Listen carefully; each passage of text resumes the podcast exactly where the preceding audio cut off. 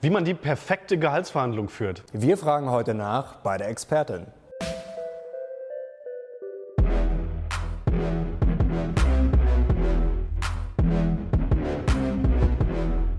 Servus Leute und herzlich willkommen in unserem neuen Video. Wir sind die Mission Money, dein Kanal für mehr Geld, Motivation und Erfolg. Und wir haben heute eine spannende Frau zu Gast. Sie ist Diplom-Informatikerin, systemischer Coach und Verhandlungsexpertin. Und sie ist auch Autorin von Büchern wie Um Geld verhandeln. Und sie wird uns heute ganz genau erklären, wie man Schritt für Schritt zu mehr Geld kommt. Wir sagen herzlich willkommen, Claudia Kimmich. Dankeschön für die Einladung. Gerne. Claudia, fangen wir mal an vor der Gehaltsverhandlung. Wie kann ich denn eigentlich rausfinden, wann ein guter Zeitpunkt ist, um in eine Gehaltsverhandlung reinzusteigen?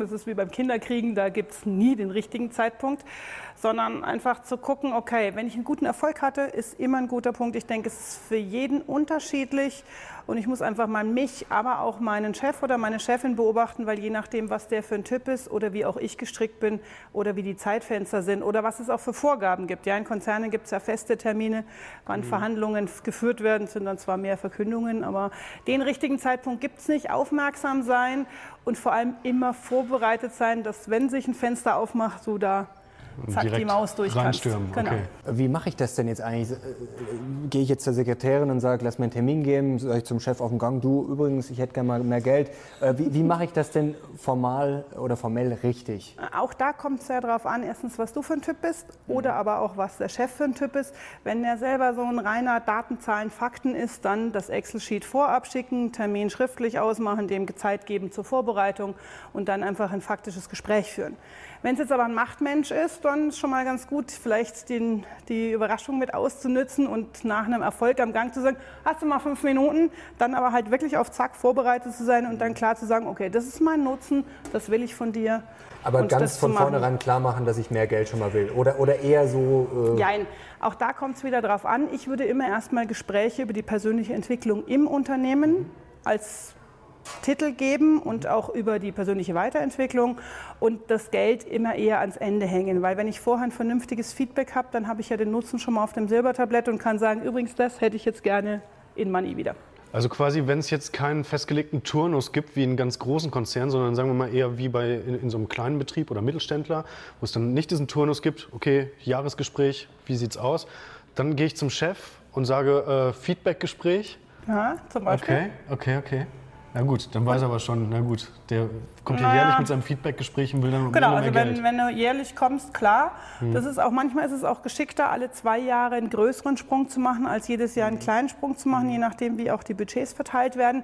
Aber das ist halt auch immer erstmal alles wahrnehmen, wo bin ich, wie läuft es hier ab und was passiert. Das ist nie die gleiche Situation, gibt es nicht zweimal. Wenn wir jetzt schon bei sagen wir, Termin und so weiter und so fort sind, äh, du hast es gesagt, jedes Jahr, alle zwei Jahre, da gibt es jetzt wahrscheinlich auch keine feste Richtlinie, aber ich sag mal, was ist jetzt unverschämt und was ist jetzt, sag ich mal, normal also aus deiner Sicht? Unverschämt darfst du mich ja immer nie fragen. Ich finde nichts unverschämt.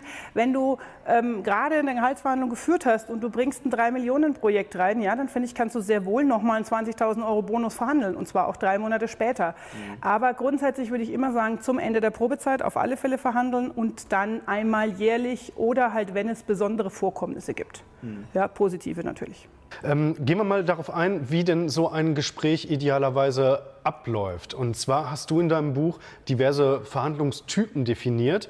Und vielleicht kannst du uns da noch mal ganz kurz Einblick geben, welche Typen das denn so sind. Auf wen muss man sich einstellen? Genau. Also ich habe die in vier aufgeteilt und der Haken ist ja, wir haben alle vier Typen in uns. Ja? Das mhm. basiert auf dem Disk-Modell und wir haben das alles in uns und je nach verschiedenen Varianten kommen auch verschiedene Typen raus. Es gibt einmal diesen Datenzahlen-Faktentyp, das sind Max und Maxima, die Gewinnmaximierer, ja, die maximalen Gewinnmaximierer und die auch sehr strategisch sind. Ja? Und wenn du denen irgendwie ein abgeknicktes Eselsohr oder irgendwas bringst, dann sind die schon grantig. Wenn du denen den Namen falsch schreibst, wenn du von A nach B nach C nach DOPS springst, dann ist das schon schwierig. Ja? Mhm. Das heißt, die erkennst du auch an einer sehr akkuraten Klamotte. Der Schreibtisch ist aufgeräumt, also nicht so wie meiner, sondern mehr so hm, aufgeräumt. Und die gehen auch, wenn da abends, wenn die gehen, ist der Schreibtisch immer aufgeräumt. Ja? Das ist mir mhm. ein völliges Phänomen, wie Leute sowas schaffen, aber es geht. Und die sind halt sehr faktisch, sind aber auch die einfachsten Verhandler, weil wenn du die Leistung gebracht hast und sie haben die Kohle, werden sie sie dir geben. Mhm. Wenn die sagen, ich habe die Kohle nicht, dann ist es keine Killerphrase, sondern die Wahrheit.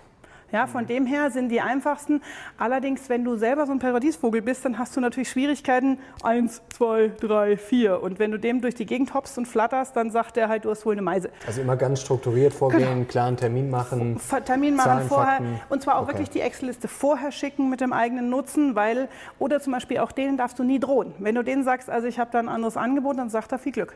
Mhm. Weil die sich nicht unter Druck setzen lassen. Ja, okay. ja gar okay. nicht. Aber wie gesagt, von der, von, vom Typ her sind es die einfachsten weil sie die berechenbarsten sind. Ganz kurz mit dieser Excel-Liste, die hast du jetzt schon zwei, dreimal angesprochen. Was meinst du jetzt genau damit? Vielleicht kurz, äh, wenn genau, das, das, ist noch, das ist praktisch auch noch mal wieder ein Schritt zurück. Das ist mhm. die Vorbereitung. Ja. Die Vorbereitung ist bei denen nicht nur 50 Prozent der Miete, sondern mehr. Und meine Excel-Liste meine ich, eine Projektliste zu erstellen. Und das sollte eigentlich jeder immer auf dem Schirm haben. In der ersten Spalte die Projekte, in der zweiten Spalte, was ist mein persönlicher Anteil an dem Projekt? Und in der dritten Spalte, was ist der Nutzen für das Unternehmen? Mhm. Ja, ich kaufe ja auch keine Federgabel am Fahrrad, sondern ich kaufe, dass ich besser fahren kann damit im Wald. Mhm. Ja, ja, oder ja. keine Thermoskanne, sondern warmen Kaffee. Ja.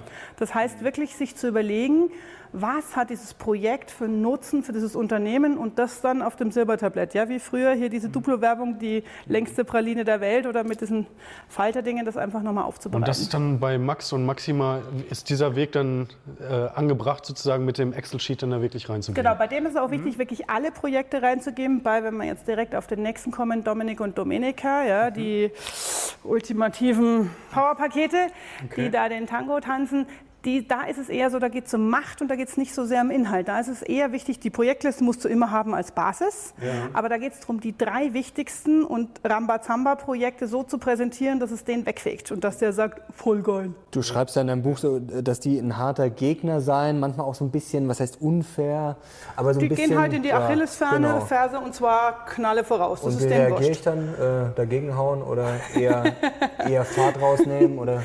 Es kommt auch wieder darauf an, wie du selber gestrickt bist. Wenn du gut schlagfertig bist, dann kannst du auch einfach mal dagegenhalten. Ja, also ich hatte eine Klientin, die ist original mal von ihrer Chefin gefragt worden, also die ist da hingegangen, wollte mehr Geld und die Chefin sagte, du hast wohl den Arsch offen. Würde ich nie sagen, jetzt auch nicht mhm. auf einem YouTube-Kanal, wenn es nicht Originalton wäre. Und ähm, die war jetzt Gott sei Dank nicht so einfallsreich, so dass wir das dann geübt haben. Und beim nächsten Mal hat sie dann gesagt, ja, das ist beim Menschen anatomisch so vorgesehen, ist auch gesünder so. Also eine sachlich richtige Antwort zu geben, ist natürlich die geschickteste Variante, weil du dem den Wind total aus den Segeln nimmst. Weil da sagen können, dann passt noch mehr Geld rein. Sorry. Naja, kann man jetzt machen, aber, aber dieses wirklich herzugehen und entweder dagegen zu halten. Ja. Aber sich nichts gefallen lassen. Genau, und unbedingt. auch da, ähm, ich habe eine Tasse, auf der steht, Nein ist ein ganzer Satz. Ohne Erklärungen, ohne Rechtfertigungen, das ist da ganz wichtig, weil sobald du mit Erklärungen und Rechtfertigungen anfängst, bist du weg vom Fenster, weil da reden die dich an die Wand. Ja, weil die sind einfach sehr gute Rhetoriker, sind Powermaschinen und dann ist da halt Schicht im Schacht. Und dadurch, dass es auf diesen Ebenen, wir sind auf der Innen, wenn du auf der Inhaltsebene bist und er geht auf die Machtebene, ja, dann gibt es immer eine Schräglage. Hat man denn da überhaupt, ja genau, immer die Schräglage, genau. Hat man denn da überhaupt die Möglichkeit, dagegen zu halten auf ja. die Machtebene? Ja. Ohne dass man sich jetzt ähm, quasi, naja, ohne dass das als frech oder Was aufmüpfig ist, oder so. Ist? Ja, aber dann verbaut man sich ja möglicherweise äh, weitere Karrierechancen. Sagt wer? Nee, also stelle ich anheim. Äh. Also ich höre oft, aber das ist doch frech. Wenn die Leute es dann ausprobiert haben, ist es meistens nicht, sondern es ist einfach nur dagegen gehalten. Und tatsächlich ist übrigens die beste Methode bei denen Schweigen. Mhm. Weil zum Beispiel einfach, ich hatte eine Klientin, die ist zu ihrem Chef gefahren, der hat ihr gesagt, so, ich habe hier mal hier folgende Gehaltserhöhung für dich vorbereitet. Und sie sagte, und sie sagte ist, er sagte zu ihr, ist doch okay so. Und sie sagte, nö. Lächeln und winken. Klappe halten, aushalten. Ab sieben Sekunden wird es unangenehm. Mhm. Wenn ihr das aushaltet, ja, dann, dann hat er nachgelegt 10 Prozent und sagte, ist es jetzt okay? Nö. Und sie ist einfach klar geblieben. Und sie hat, sie hat gesagt, beim dritten, nö, es ist, ja, es ist wirklich auf 40 Prozent mehr gekommen, nur durch diese Taktik. Aber sie hat gesagt, ab dem dritten Mal hat sie sich halb in die Hosen gepieselt, weil sie einfach natürlich innerlich voll geflattert hat und auch gedacht hat, jetzt dem anderen dann irgendwann der, genau, der Schuss, die, die, ja, halt die Hutschnur platzt oder was auch immer, aber sie hat 40 Prozent mehr als das Ursprungsangebot rausgeholt, nur mit dieser Taktik. Mhm. Okay, das ist nicht äh, schlecht. Und viele neigen halt dazu, dann zu sagen, ja, aber ich bin es doch wert und ich habe doch das gemacht. Schnack, schnack, schnack, schnack, schnack. Und dann haben die anderen nur noch Ohrensausen. Mhm. Welchen dritten Typen haben wir denn da noch? Haben wir den Dominik und Dominika schon überhaupt ja. gesagt, nur dass es der Macht ist. Auch dass ihr den natürlich erkennt am breiten Sessel, am dicken Auto, am, die haben diese Machtsymbole oder diese Statussymbole natürlich auch überall sichtbar. Also weil es ist ja auch wichtig, dass ich weiß, woher erkenne ich denn, wen ich vor mir habe, wenn ich da mit jemandem sitze. Okay. Genau, und Star und Stella, das sind so die mitreißenden Entertainer, die Paradiesvögel, ja, die bunten, bei denen geht der Trend zum Dritthandy und zum Spielhandy zusätzlich. Und die sind, ähm, ja, bei denen, wenn du denen vorher eine Excel-Liste schickst, ja, dann kotzen die dir vor die Füße. Mhm. Weil das ist für die totlangweilig. Excel-Listen, oh, kann man die vielleicht im nächsten Jahrtausend nochmal haben. Sondern da musst du wirklich hin, da ist der Zeitpunkt extrem entscheidend. Erfolg jetzt, zwei Sekunden später Gespräch, Bierdeckel und einen Kugelschreiber dabei haben, um das Ganze fix festzuhalten, weil die vergessen das auch 30 Sekunden später wieder. Mhm. Und zwar nicht aus Bösartigkeit, sondern die sind halt, das sind, das sind die Ranhunder, das sind diese Innovativen, die alles Mögliche wuppen. Aber die haben halt für die Umsetzung haben die halt keinen Bock. Da sind die auch nicht mhm. geeignet für. Ja? Das ist auch okay. immer gut, wenn jeder da eingesetzt wird, wo er geeignet ist dafür. Okay, du hast geschrieben, die wollen gewonnen, begeistert werden. Also da kann also Zahlen eigentlich äh Schwierig. Ja, außer sie glänzen dann mit den Umsatzzahlen wiederum außer bei jemand klar, anders. Also wenn du, du musst halt für die die Bühne und den Scheinwerfer auf die richten. Mhm. Wenn die gewinnen, dadurch, dass du gewinnst, hast du gewonnen. Auch ein einfacher Typ zum Verhandeln? Nee, weil die natürlich extrem launisch sind und weil die Laune natürlich durch eine SMS nebenbei, jetzt wo ja jeder auch noch die SMS oder die WhatsApps über die Uhr kriegt und nicht mal mehr, man sieht nicht mehr, dass jemand aufs Handy schaut, sondern ein vermeintlicher Blick nur auf die Uhr, kann ja schon eine schlechte Nachricht sein und hat er schlechte Laune, ja, leider verloren. Okay. Okay, und da kann man dann auch äh, dann lieber gut sein lassen. Äh ja gut, du kannst ja gucken, ob du in dem Moment die Laune wieder ho hochholen kannst, weil der Lieblingslatte Macchiato oder sowas. Gehen, aber oder? da geht es halt auch nicht, auch wieder nicht um diesen Inhalt. Da geht es nicht unbedingt um die Macht, mhm. aber geht es um anderes. Ich hatte mal eine Kundin, mit der saß ich abends auf, einem, auf einer Konferenz abends zusammen bei einer Party und wir haben irgendwie zwei Stunden über Gott und die Welt geredet. Und beim Gehen unter anderem über Schokoladenmarienkäfer aus der Schweiz, die wir beide die gleiche, die gleiche Lieblingssorte hatten. Und beim Gehen schmeißt sie mir zu, ach und du weißt schon, 40 Vertriebler schickst mir am Montag ein Angebot äh, nö, ich weiß nicht. Aber du kannst in dem Moment auch nicht mehr nachfragen, weil dann bist du raus. Mhm. Also habe ich mich da am Wochenende hingesetzt und gesagt, okay, was braucht die? Naja, ich mache es mal modular, dann kann sie sich raussuchen.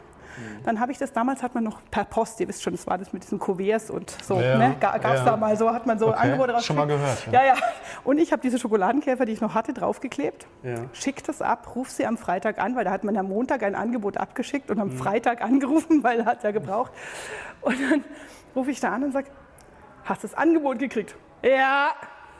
Kennt ihr das, wenn er so am Telefon denkt, äh, ich weiß nicht. Und dann sagt sie, aber ich kann es nicht lesen. Ich, wieso? Schokolade drauf. Ich hatte unterschätzt, dass es auch im Mai 30 Grad haben kann und die Frankiermaschine. So, das ist so. das kann, seitdem ist es unser Running Gag. Aber eine gute Idee zumindest. Na gut, aber das ist das Schöne dran, du kannst diesen Running Gag super nutzen, weil mhm. die hat, ich glaube, dreimal das Unternehmen gewechselt inzwischen, hat mich immer mitgenommen und immer, wenn sie sagt, schickst mir ein Angebot, und die Schockekäfer schickst du aber extra. Ja, das ist so eine mhm. Geschichte mit solchen Leuten, wenn du eine verbindende Geschichte hast, mhm. die du irgendwie zu einem guten Ende kriegst, ist das Beste, was dir passieren kann. Mhm. Okay. So, dann kommen wir zum vierten Typ, oder? Was ja, ist da sehr, denn sehr los? schöner Name übrigens. Traugott, habe ich gelesen. Traugott und Traudel, damit wissen jetzt die Letzten auch, damit ich ein urgebürtiges Münchner Gestein bin. die loyalen Unterstützer, das sind tatsächlich die Beziehungstypen. Mhm. Ja, auch da ist es schon wichtig, dass, dass du auch gut die Leistungen bringst, aber da muss die Beziehung ganz wichtig aufgebaut sein vor dem Gespräch. Mhm. Ja, außer du triffst den das erste Mal, dann wird es ein bisschen schwierig. Aber, also bei Bewerbungen natürlich. Aber wenn du im Gespräch bist, viele Gehaltsverhandlungen finden ja jährlich oder eben wiederkehrend statt. Mhm. Wenn du den ein Jahr zwischendrin links liegen lässt, kannst du dir die Gehaltsverhandlung auch sparen weil du brauchst eine Beziehung. Du musst wissen, wann sind dessen Kinder in die Schule gekommen, was hatten sie in der Schultüte, wo war der letzte Urlaub und was hat die Zahnfee für den ersten Zahn des ersten Kindes gebracht. Also da ist es einfach extrem wichtig, ähm, das zu machen. Ich habe viele so Kunden, mit denen Erstgespräche eine Stunde laufen, 50 Minuten über Gott und die Welt und in 10 Minuten wird dann geklärt, worum es wirklich geht. Weil wenn keine Beziehung da ist, gibt es keine Also kann man auch sagen Sympathie Grundlage. oder also wenn der im Endeffekt oder, oder, was heißt Sympathie, aber es muss ein gewisses Vertrauen da sein. Es oder, muss eine oder, Ebene da genau, sein, eine einfach eine Ebene, eine, eine Kommunikationsebene außerhalb der geschäftlichen. Und wenn du natürlich bei solchen Leuten weißt, du hast den gleichen Geburtsort, ihr habt das gleiche Hobby, Ihr habt den gleichen Lieblingsitaliener. Mhm. Apropos Italiener, ist das äh, möglicherweise auch eine, eine kulturelle ähm, Geschichte? Weil ich habe nämlich gehört, aus verlässlicher Quelle, dass halt äh, gerade so das Thema in Italien ganz, ganz wichtig ist. Da wird also erstmal, wenn, wenn du da zum Geschäftsessen gehst, dann musst du da halt wirklich erstmal über die Kinder zwei Stunden, Stunden lang, zwei Stunden und zehn reden Minuten und zehn hinterher Minuten das. Geschäftliche, wenn Ja. überhaupt. Okay. Ja. Wenn überhaupt, oft laufen diese Gespräche erst und beim Rausgehen wird nur klar, wir machen das und gedealt wird dann schriftlich. Das ist ja ähnlich wie auf Messen früher, also ist ja nicht mehr ganz so, aber früher auf der CeBIT, ich komme ja aus der IT, ist es auch. Das, die Beziehung hast du halt nachts bei den Caipirinhas auf irgendwelchen Partys aufgebaut und meine Chefs haben oft gesagt, oh, und dass du immer bis morgens um fünf rumhoppst. Aber ab dem Tag, wo dann um neun oder um zehn die Leute am nächsten Tag auf dem Stand standen und die Geschäfte abgeschlossen haben, war es dann plötzlich in Ordnung. Und in Saudi-Arabien geht man dann zum Falkenjagen zum Beispiel. Genau, oder was auch immer, ja. Ja, das ist ja oft äh, üblich.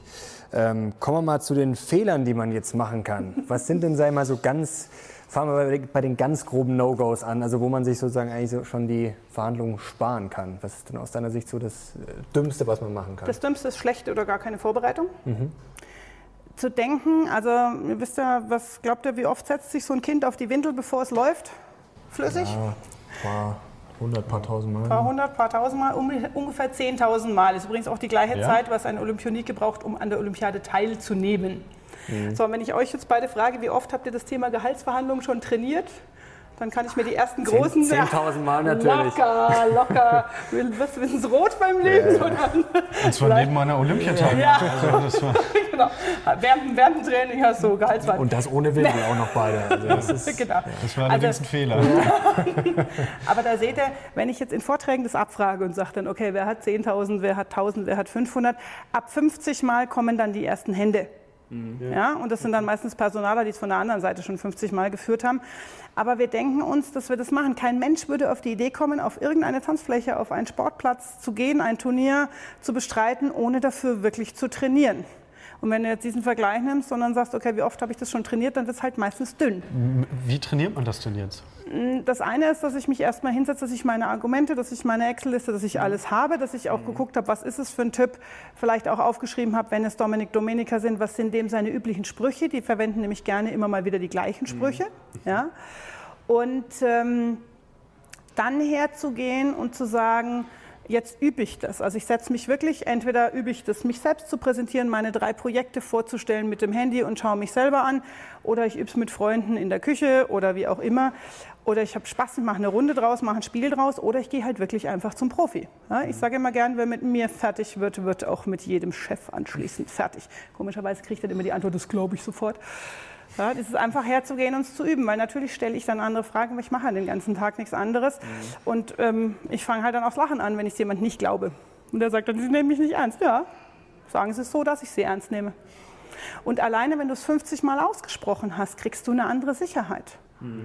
Ja, und was ich oft schon gehört habe von meinen Klienten, ist dann, dass sie dann gesagt haben, oh, er hat genau den Satz gesagt und ich habe voll die coole Antwort gewusst. Ja, weil die dann natürlich von, von der Haltung hast du sofort eine ganz andere. Also ist das sogar sinnvoll, dass man, also ja, man spielt ja solche Sachen oft mal durch, auch andere Sachen, ob das jetzt Ja. Bewerbungsgespräch ist oder so weiter und so fort. Also es ist sinnvoll, das wirklich dann zu üben. auszusprechen, vor allem ganz wichtig laut auszusprechen. Die viele scheitern schon am Vornamen dann zu sagen und einfach zu sagen, hallo Andi, ich will 85.000. Und äh, die meistens geht es natürlich, wie bitte, noch mal ein bisschen deutlicher. Und dann so beim 28. Mal wird es dann deutlich. Und vor allem, dass die Leute dazu stehen, weil ich sage, also ich hätte gern 85.000, das wäre voll toll, weil ich bin auch voll toll. Ja, das hilft natürlich nichts. Du beschreibst in dem Buch auch ähm, quasi das Gefühl vor so einer Gehaltsverhandlung, also Erwartung und Spannung. So, wie kriegen wir denn die Spannung in den Griff oder wie können wir die positiv ummünzen? Also in- einfach die Energien nehmen. Mm, Es gibt Leute, die neigen zu hektischen roten Flecken. Da empfehle ich immer vorher entweder mal eine U-Bahn-Station früher auszusteigen, die Treppen zu nehmen, möglichst nicht wie Kojotenkarl so anzukommen, ja, sondern vernünftig, weil es ist Adrenalin und Adrenalin baust du durch Sport ab. Ja, Ja, also das ist mal eine wichtige, bevor dann alle sich irgendwelche Schals bis oben hin machen. Das ist immer nicht ganz so lustig. Aber tatsächlich auch zu sagen, ja, das ist es. Und je mehr du es geübt hast, desto weniger Spannung baust du normalerweise auf. Und so ein bisschen Lampenfieber, das ist wie bei mir auf der Bühne. Wenn ich gar kein, kein wackeliges Gefühl mehr habe, dann lasse ich es sein, weil dann wird es mir zu langweilig. Ja? Also so ein bisschen Spannung, das ist ja auch, also so ein Sportler braucht ja zum Beispiel auch dieses Adrenalin, weil wo, wozu haben wir das Adrenalin ursprünglich gebraucht? Ganz früher, ne? Säbelzahnziege kam um die Ecke, weg. Ja, hast, die, hast auch die, das Adrenalin gebraucht, um wegzurennen. Ja.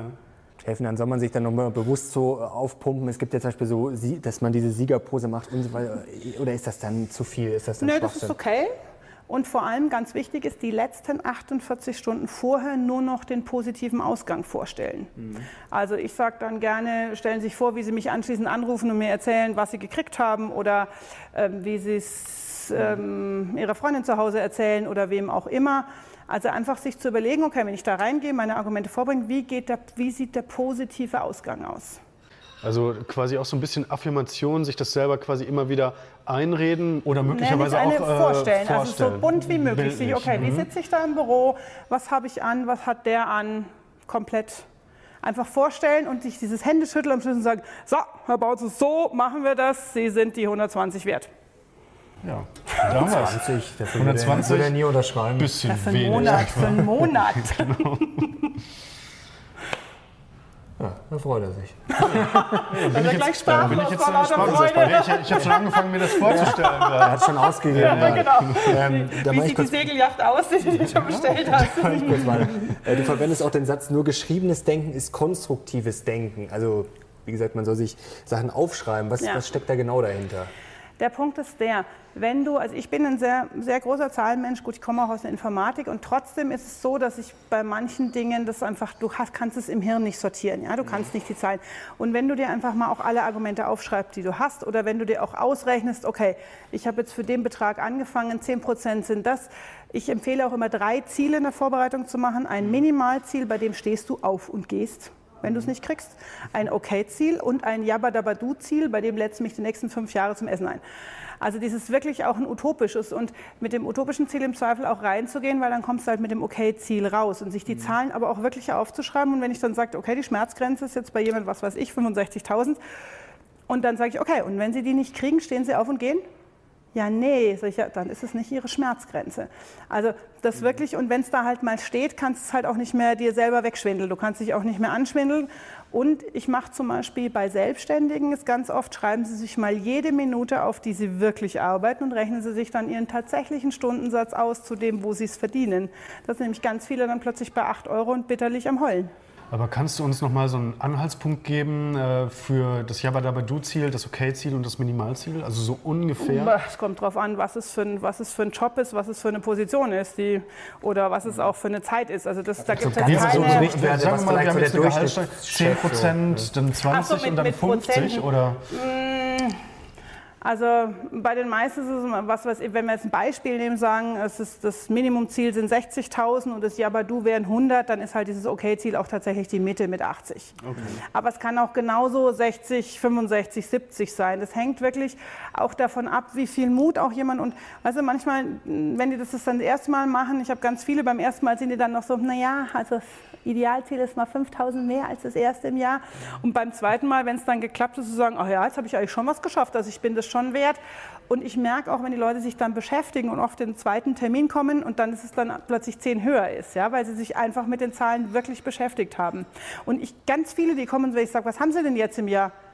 Ja, das muss ich nachschauen. Das, wie bitte? Ja? Oder die wissen nur einen Nettobetrag und nicht den, also wir reden ja von Bruttojahresgehältern normalerweise und ja. in einem Bruttojahresgehälter ist halt, sind auch Boni, Boni und sowas drin. Mhm. Also das wirklich zumindest zu wissen. Viele gucken halt auf den Steuerbescheid irgendwann und sonst nicht. Mhm. Hauptsache die Kohle ist auf dem Konto.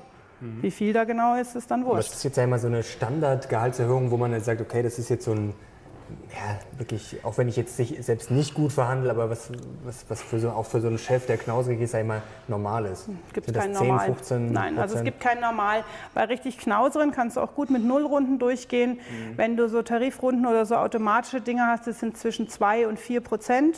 Sinnvoll erhalte ich, verhalte ich 10 bis 15 Prozent und alles, was über 20 Prozent ist, ist einfach wirklich gut verhandelt. Aber ich habe auch schon 50 Prozent erlebt.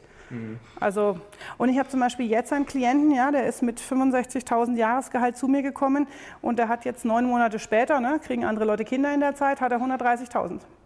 Allerdings im neuen Unternehmen, nicht im gleichen natürlich. Ja gut, okay, das ist dann vielleicht... Für, die, für dieselbe Position, also dieselbe der ist jetzt nicht Position. aufgestiegen? Nee, der ist Key Accounter. Der ist dieselbe Position in einem anderen Unternehmen. Der hat aber, da war tatsächlich, und das ist ein ganz wichtiger Punkt, wenn ich in einem Unternehmen schon lang bin, kann es sein, dass selbst wenn ich jetzt selber anfange, mich gut zu verkaufen, meinen eigenen Wert erkenne, dass das Unternehmen das trotzdem nicht mhm. erkennt und dass es nicht funktioniert. Und dann muss ich einfach auch bereit sein, rauszugehen. Und ich empfehle sowieso drei Bewerbungen im Jahr an Unternehmen, wo du nicht unbedingt hin willst. Also was weiß ich, wir hier im schönen München wollen jetzt nicht dringend nach Braunschweig zum Beispiel. Mhm. Oder jemand aus Hamburg will vielleicht nicht nach München. Mhm. Oder jemand aus der Pharma will nicht in die Automobilbranche, also die Branche, oder wo halt ein Detail nicht stimmt mhm. und dann da hingehen und dann auch gleich mal 20, 30 Prozent aufschlagen. Schlimmste, was passieren ist, das kann, ist, dass du den Job annehmen musst, weil du halt die Kohle kriegst. Ja. Muss man ja nach Braunschweig. Ja, zwei Jahre kann man ja zurückkommen. Okay. okay. Aber das Schlimmste wäre ja in so einer Gehaltsverhandlung, nein. Einfach, es genau. gibt, gibt nichts. Ähm, mhm. Wie geht man damit um? Da kommt es auch wieder darauf an, es gibt ja drei verschiedene Neins. Das eine ist ein informatives, wir haben dieses Jahr kein Budget, wir haben was weiß ich was, also wo es eine Information ist. Dann gibt es eine Entscheidung zu sagen, also bei der Leistung ist dieses Jahr nichts drin. Mhm. Das kannst du jetzt persönlich nehmen, du kannst es aber auch als Herausforderung nehmen. Und tatsächlich gäbe es ein persönlich gemeintes Nein. Ja, du hast mich vorher auf die Geschichte mit dem Professor angesprochen, wo er gesagt hat, ja, bei uns, wie viele Damen haben Sie hier? Wieso haben Sie so viele Damen? Warum stehen Sie nicht in einem Kochtopf? Ähm, was ich deutlich persönlich genommen habe, auch wenn er wahrscheinlich nicht mich persönlich gemeint hat. Ja. Aber die Frage ist auch immer, weißt du, wenn du zum Beispiel jetzt 400 Bewerbungen hast und es wird einer genommen, wie viel von den 399 müssten es dann persönlich nehmen? Also die Wahrscheinlichkeit, dass es ein Entscheidungs- oder ein Informationsnein ist, ist relativ relativ groß. Mhm. So, das heißt, wie gehe ich damit um? Ich kann rausfinden, okay, was genau, was muss ich tun, damit ich es trotzdem kriege? Was muss ich vielleicht bis zum nächsten Jahr tun? Mhm. Wie, also was für Möglichkeiten habe ich? Wo habe ich vielleicht meine ähm, Geschichten auch in meine Excel-Liste nicht so gut dargestellt, dass der Chef sieht, was ich für einen Nutzen habe? Mhm. Kann ich es da noch rumreißen und sagen, was hätte ich sagen müssen? Also diese Was wäre wenn Taktiken. Und der Haken ist aber, wenn du einmal ein Nein kriegst, never mind. Beim zweiten Mal wird es schon schwierig und beim dritten Mal brauchst du halt auch kein viertes Mal hingehen. Mhm. Weil dann weiß der ja, dass du bleibst. Ja, ich hatte mal einen Teilnehmer, der hat irgendwie saß im Seminar und hat dann gesagt, aber es ist mein Traumjob. Und dann sage ich, ja, das ist schön, aber scheiße für die Verhandlung. Ja, ja, ja. Ist so, ja, ja weil es einfach mhm. eine schlechte Ausgangsposition ist. Wenn ich was unbedingt ja, haben will, ist es blöd. Mhm. Und wie reagiere ich jetzt auf so Standardsätze wie zum Beispiel jetzt, wie du schon gesagt hast, Budget ist nicht da, Gut, das äh, verwenden Chefs wahrscheinlich gerne mal oder so nach dem Motto, die Kollegen kriegen auch nicht mehr, sprengt das Gehaltsgefüge, was weiß ich. ähm, wo man ja in der erster Linie mal denkt, okay, da kann ich jetzt schwer dagegen was zu sagen. Also naja, erstmal ist immer die Frage, wer macht diese Regeln und existiert die wirklich und gibt es nicht einen, der trotzdem mehr verdient? Das ist ja auch das klassische Beispiel Tarifverträge. Ich höre oft, in Tarifverträgen geht nichts. Ich habe jetzt an der Uni ähm, Doktorandinnen trainiert und die haben dann auch gesagt, ja, bei uns gibt es nur, halb nur halbtags. Anstellungen für die Doktoranden. Mhm. Dann sage ich, naja, und hat eine von euch schon mal gefragt? Nee, das gibt es ja nicht. Und da hat mich eine am Montag danach, so am Samstag das Seminar, am Montag rief die um Punkt 10.01 Uhr, ja, weil vor 10 Uhr bei mir anrufen kann ja das Telefon explodieren, rief die an und sagt, du hattest recht. Sag ich, mit was jetzt genau? Sagt sie, ich habe gefragt und ich habe innerhalb drei Minuten eine Dreiviertelstelle gehabt. Es waren nur Fragen. Es war, weißt du, gewonnen und verloren wird zwischen den Ohren, sagt meine Kollegin immer. Das heißt, die Regel, wenn die da ist, das heißt dann noch lange nicht, dass sie befolgt werden muss und das heißt auch noch lange nicht, dass sie für dich gilt. Mhm. Und das heißt, wenn, wenn jetzt einer sagt zum Beispiel, wir haben jetzt hier kein Budget, zu sagen, okay, mit welchem Projekt können wir welches andere Budget anzapfen oder zu sagen, wir sitzen alle in einem Boot oder es gibt jetzt nichts, alle anderen verdienen mehr, äh, verdienen genauso viel zu sagen, ja, und hier ist die Leistung, die ich mehr bringe und dafür will ich mehr Geld. Also du musst natürlich fit sein und du musst schnell sein. Deswegen ist die Vorbereitung auch so wichtig, damit du nicht in dem Moment äh, nachdenken musst, wo hängt dein Argument, sondern zack, zack, mhm. das Argument hast und eine Runde Silbertablett spielen kannst. Ja, ganz oft äh, liest man im Internet, dass man zum Beispiel auch überhaupt nicht mit Privatem äh, argumentieren sollte. Ist das wirklich so ein komplettes No-Go eigentlich oder wie würdest du das einschätzen? Also ich finde es auch ein No-Go. Ja? Ja, mhm. weil es ist tatsächlich, die Verhandlung ist Leistung gegen Geld. Ja, ja. Ja, da hatte ich neulich mal eine, die sagte, ja, was glauben Sie, was der alles von mir verlangt und in welcher Geschwindigkeit? So, äh, ja, das ist das, wofür er sie bezahlt. Darf ich ganz kurz einhaken? Auch bei dem äh, Beziehungschef, wo man halt wissen muss, dass die Kinder eingeschult worden sind und so weiter? Ja, und zwar wichtig ist, das kommt darauf an, wie du es angehst. Ja. ja. Weil trotzdem musst du Leistung gegen Geld rechnen, wenn du jetzt ähm, bei den Max und Maxi machst sowieso. Ja, da ist es eh nur Leistung gegen mhm. Geld. Es gibt ja in München diesen Münchenaufschlag mhm. in vielen Gehältern. Mm, aber wenn du natürlich argumentierst und sagst, ah, und ich habe ein Haus gebaut und ich muss jetzt das, und dann sagt der Chef, oh, gut, dass du mich daran erinnerst, ich fange nächstes Jahr auch an zu bauen, ich nehme mal das Budget lieber auf mein Gehalt. ja, weil das hat ja nichts damit zu tun, mit der Gehaltsgeschichte, ja, ja, sondern, mhm. und natürlich kannst du sagen, ähm, äh, kann man das mal so im, im Humorigen zu sagen, kleine Kinder kosten kleine Geld, große Kinder kosten große Geld, meine sind jetzt 16 und 17. Der Führerschein steht an. Monate. Wie auch immer. Also weißt du, du kannst es schon machen, aber ich bin tatsächlich auch ein Gegner, okay. weil es ist nicht Inhalt des Gesprächs. Ja, ja, ja, Wie okay. ist das denn jetzt, wenn ich jetzt einmal äh, einen gewissen Marktwert habe? Ähm, also das heißt, ich kriege jetzt andere gute Angebote mhm. zum Beispiel. Ähm, dann wäre es ja grundsätzlich nicht schlecht, wenn das auch der Chef mitbekommt. Weil das ist ja klar, das ist ja auch ein, irgendwie eine Auszeichnung. Ähm, lasse ich den das wissen? Wie lasse ich den das wissen? Oder ist das eher peinlich? Kommt wieder drauf an. Bei Max und Maxima musst du sehr, sehr vorsichtig sein, weil die sich eben dann unter Druck gesetzt sind. Und wenn die unter Druck setzen, machen die Rollladen runter, Klappe zu, Affe tot. Ja, und sagen dir viel Glück und Erfolg. Ich lasse dich ungern gehen, aber geh mit Gott, aber geh. So, bei, Macht, bei dem Machtspielchen, wo du sagst, also ich hätte jetzt mal ein Angebot, hast drei Stunden Zeit darauf zu reagieren, kann es funktionieren? Kann aber auch nach hinten losgehen. Also es kommt auch darauf an, wie sehr bist du wirklich bereit, dieses Angebot wahrzunehmen. Ja, weil wenn du zum Beispiel so ein Angebot hast in Braunschweig, ich hoffe, wir haben nicht so viele Zuschauer aus Braunschweig, das ist eine ganz tolle Stadt, der Löwe ist ganz toll dort. Mhm. Daher gehen und ähm, wenn du nicht bereit bist, dorthin zu gehen, dann spüren die das. Und das kennt ihr auch es ist ja nicht so, dass du hingehst und so, oh ja, der hat jetzt blaue Augen, deswegen will er nicht nach Braunschweig, ja, sondern das ist ja so ein Krumpel, die Krumpel im Bauch und das spürt der andere und er reagiert dann drauf. Ja? Und wenn ähm, jetzt zum Beispiel du aber ein bestimmtes Wissen hast, dann wird dich auch keiner gehen lassen. Ich hatte eine Klientin mal, die hat wirklich einen 20-Stunden-Job für 65.000 Euro gekriegt als IT-Administratorin, mhm. weil die einfach Glück hatte. Sie ist in ein Bewerbungsgespräch gegangen und zwei Stunden vorher hat einer gekündigt mit dem Wissen über die Datenbanken und der wäre weg gewesen und zwar das ganze Wissen aus dem mhm. Unternehmen, war nur ein 30-Mann-Unternehmen. Ja, und sie hatte dieses Wissen. Die hätte alles verlangen können. Mhm. Also fast alles. Ja. Nochmal was anderes. Was verstehst du unter dem Slogan kein Rabatt ohne Gegenleistung? kein Rabatt. Also tatsächlich, wenn du runtergehst, muss es eine Gegenleistung geben.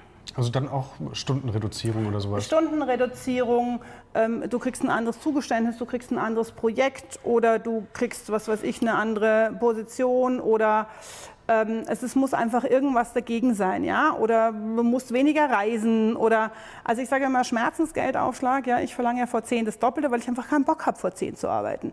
Und sich einfach zu überlegen, was passiert denn auf der anderen Seite? Und ich werde immer gefragt, ist es ihr Ernst? Ich habe ganz selten was ernster gemeint. Und die glauben mir auch immer, ich meine es nicht. Also wir fangen dann um neun an. So ich, ja, kostet 1000 Euro mehr. Wie meinen Sie das jetzt? Hm, so wie ich es gesagt habe. Also es glaubte ja dann keiner, weil es Aber dieses Herzugehen, und ich habe es neulich auf Facebook geschrieben und es gab einen riesen, einen, einen riesen Rand zurück, ähm, kein Rabatt ohne Gegenleistung und sich mögen oder einen Auftrag kriegen, jetzt für Selbstständige, ist keine Gegenleistung. Also nur den Job kriegen ist noch keine Gegenleistung. Ja? Und wenn ich jetzt selber sage, ich bin 80.000 wert und ich gehe dann für 60.000 rein, dann mache ich mich unglaubwürdig. Mhm. Ja, und da kommt jetzt gleich noch der ultimative Tipp dazu. Wenn ihr so weit auseinander seid, dann verliert einer von beiden das Gesicht. können wir uns nicht einfach in der Mitte einigen. Dann gibt es genau einen Weg und der lautet, in der Probezeit zu Ihren Konditionen danach zu meinen und wir machen das jetzt schriftlich. Das ist der einzige da Weg, der da du ja von den Win-Win-Situationen. Genau. Also man muss immer schauen, ja, dass man beide Seiten zusammenführt. Ähm, und du schreibst auch noch, dass man also nach dem Verhandeln ist vor dem Verhandeln. Was kann ich denn jetzt danach noch äh, falsch machen? Oder mit welchem Mindset soll ich dann danach Naja, danach solltest du dich umgehen. auf alle, alle, Fälle als erstes mal auf deinen Allerwertesten setzen und aufschreiben, was ist gut gelaufen, mhm. was hat die Vorbereitung gebracht, wie viel konnte ich anwenden, was habe ich für Sätze dagegen gekriegt und zwar möglichst wörtlich, weil unser Hirn mhm. ändert schon zwei Minuten später, ändert, ändert es schon die Formulierung. Ja, das kennt ihr auch, wenn so zwei Leute die gleiche Geschichte erzählen und ihr denkt euch, Jetzt seid ihr echt im gleichen Urlaub gewesen? Ich bin nicht ganz sicher, ja. Obwohl das in deren Wahrnehmung genau so passiert ist, ja. Oder wir treffen auch auf Leute und sagen, ach, wir kennen uns doch von da und da, da war doch das und das. Und der sagt, nee, das war ganz anders, ja. Und wir sind beide in unserer eigenen Wahrheit. Also dieses Aufschreiben und dann auch sofort wieder weiter Projekte sammeln und einfach halt immer auf diesem aktuellen Stand dieses Selbstmarketing-Themas zu sein, dass ich zu mir selbst, ja, ist auch der berühmte Elevator-Pitch, was ich in 30 Sekunden im Aufzug sagen kann, bis ich mhm. ganz oben angekommen bin, dass ich das immer auf der Pfanne habe, wenn ich eine Chance erhalte. Mhm. Weil da kannst du natürlich auch zwischendrin mal einen Bonus oder was weiß ich was raushandeln. ja, mehr oder weniger Abschlussfrage. Wenn man mit der Gehaltsverhandlung fertig ist, hoffentlich mit einem positiven Ausgang, ähm, macht es Sinn, sich dann auch direkt wieder darauf zu committen, ja, und dann sprechen wir dann und dann nochmal? Also vielleicht macht man das nicht nach dem Jabadabadu-Gehalt, aber... Wieso nicht? Äh, Kannst du das nächste Jabadabadu-Gehalt haben, warst du wahrscheinlich vorher schlecht verhandelt, wenn du das Jabadabadu sofort erreichst. Ja gut, okay. Also würdest du äh, sagen, okay, und jetzt committet man sich nochmal äh, 12 Monate, 18 Monate später, 24 Monate, wie auch immer, auf ein neues Gespräch? Musst du eigentlich nicht. Also mhm wo du es machen kannst, ist, wenn es Probezeitgespräche sind oder wenn es, es gibt ja auch Gehaltsverhandlungsgespräche, wo was Schwieriges rauskommt. Ja, das ist noch so ein Sonderfaktor. Du sitzt im Gespräch, du bist voll geil vorbereitet, du bist positiv, du bist alles und der Chef sagt, ja, aber das Projekt ist mal richtig scheiße gelaufen hier. Mhm. Und du sitzt dann da und denkst, äh, äh, äh, kann mal den Strom wieder einstecken hier. Mhm. Und dann kannst du ja, in dem Moment wirst du vermutlich dein Jabba-Dabba-Ziel knapp nicht erreichen. Da bist du wahrscheinlich froh, wenn du deine Schmerzgrenze erreichst, weil dir es vielleicht auch gar nicht klar war, was das für einen Wert hatte, das Projekt oder was das bedeutet. Und dann zu sagen, oder also zum Beispiel hatte ich eine Klientin, da ist es einfach, hat es einfach im Team gescheppert. Ja? Das war jetzt nur zur Hälfte ihr Ding, weil die einfach viel unterwegs war und mhm. das nicht so machen konnte. Aber da habe ich dann auch gesagt, okay, du sprichst jetzt mit ihm, weil sie sagte, ja, sie hätte gesteckt gekriegt, dass das so kommt. Also da hat sie noch Glück gehabt. Du kannst ja auch drin sitzen, wie der Ochs vom Berg. Und dann aber zu sagen, okay, ich habe das jetzt verstanden. Was erwartest du, Chef, von mir, was ich tue? Und dann setzen wir uns aber in drei Monaten wieder zusammen. Mhm. Aber normalerweise, wenn du eine Gehaltsverhandlung führst, dann würde ich sagen, sich dafür bedanken, natürlich schriftlich machen, natürlich gucken, dass es auch durchgeführt wird, weil es gibt auch da ja immer noch die Hinhaltetaktik, auch wenn es vermeintlich erstmal erfolgreich ist. Ich habe genügend Dennis Geiwester Geier was versprochen worden und nie eingehalten worden. Mhm. Ja? Mhm. Und wenn die dann gegangen sind und sagt, ja, aber du hättest doch jetzt die Gehaltserhöhung gekriegt, ja, Freunde, ein bisschen früher wäre gut, das war dann schon anderthalb Jahre später und sich dann aber wirklich auch gleichzeitig innerlich schon mal in die nächste Runde wieder einsteigen und das möglicherweise auch nach acht oder nach zwölf Monaten. Auch vorsichtig übrigens in Unternehmen, wo das so fix ist zu einem bestimmten Termin, dass man mhm. rechtzeitig anfängt, sonst ist es nämlich durch die Budgetrunden geht es nicht mehr durch. Mhm. Ja. Wenn die dann diskutiert sind, dann wartest du wieder ein Jahr. Okay. Und zum Beispiel also der Tipp zu Konzernen, da ist Gehaltsverhandlung ja meistens Gehaltsverkündung. Mhm. Das heißt, dann musst du unterm Jahr bei dem, der für dich verhandelt, also bei deinem Vorgesetzten, dich so positionieren, dass du das kriegst, weil wir wissen ja auch, dass wer am lautesten schreit, am meisten kriegt. Okay, und damit schreiben wir jetzt, ähm, dass wir am Ende dieses Videos angelangt sind. Leute, schreibt bitte in die Kommentare, wie ihr unser Video mit Gehalts Expertin, Gehaltscoachin ähm, Claudia Kimmich fandet. Bitte lasst idealerweise einen Daumen nach oben da. Und wir sind jetzt raus. Macht's gut, bis bald. Bis dann. Ciao. Ciao. Ciao.